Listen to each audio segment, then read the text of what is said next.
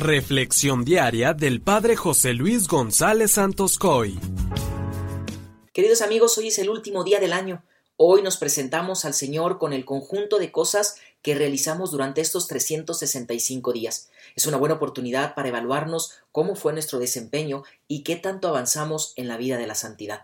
En este día el Señor nos invita en las dos lecturas de hoy a centrarnos en lo principal, el misterio de Cristo, que no haya nada ni nadie que nos aparte de Él, que nada ni nadie aparte nuestra mirada y nuestro corazón de Jesús, ya que sólo así podremos terminar e iniciar muy bien el año, devolviéndole a Cristo Jesús el lugar que le pertenece, el centro de nuestra vida. Muchos hoy se dejarán llevar por actos de superstición. De hecho, recuerdo que hace unos años una joven se me acercó unos días antes del fin del año y me dijo Yo voy a utilizar calzones rojos para el amor, padre.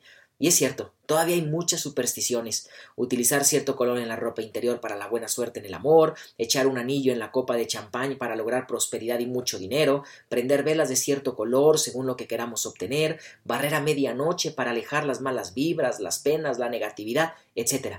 Todo queremos que sea fácil, sin esfuerzo e inmediato. Siempre estamos buscando recetas baratas para la felicidad que no implican compromisos. Pero perdemos el tiempo, hermanos, ya que la felicidad, el amor y la prosperidad de nuestras vidas nos vienen de permanecer fieles a Cristo Jesús. En la primera lectura de hoy, tomada de la primera carta del apóstol San Juan, capítulo 2, versículos del 18 al 21, se nos habla de que hay muchos anticristos que nos quieren apartar de la verdad y conducirnos por caminos equivocados. Esto nos habla de que la felicidad se encuentra en que permanezcamos fieles a la verdad y no nos dejemos engañar por falsas doctrinas cuántos falsos seductores se han filtrado a nuestras vidas, el consumismo, una vivencia desenfrenada de la sexualidad, los vicios, la superstición y tantos otros opositores al mensaje de Cristo que se nos han metido en nuestras vidas. En el Evangelio también de hoy, de Juan 1 del 1 al 18, escuchamos la triste noticia de que la luz verdadera vino a los suyos y los suyos no la recibieron.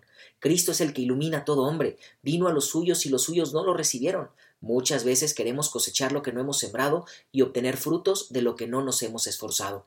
Hoy que tenemos la oportunidad de terminar un año más, se nos invita a reflexionar en si de verdad Cristo ha sido el centro de nuestras vidas. Te invito a que sinceramente reflexiones si te has dejado conducir por el amor de Dios, si te has dejado iluminar por su palabra, si te has dejado transformar por su gracia, si has permanecido fiel a la verdad, o bien si te has dejado seducir por los falsos profetas, y más aún si te has vuelto uno de ellos que han dado mal ejemplo y antitestimonio a tus hermanos. Por eso tres consejos te doy para terminar bien el año. Primero, evalúa cómo terminas tu año.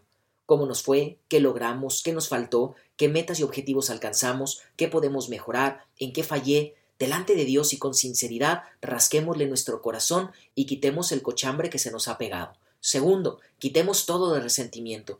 Te invito a terminar e iniciar el año sin resentimientos en el corazón, porque cuánto nos lastiman.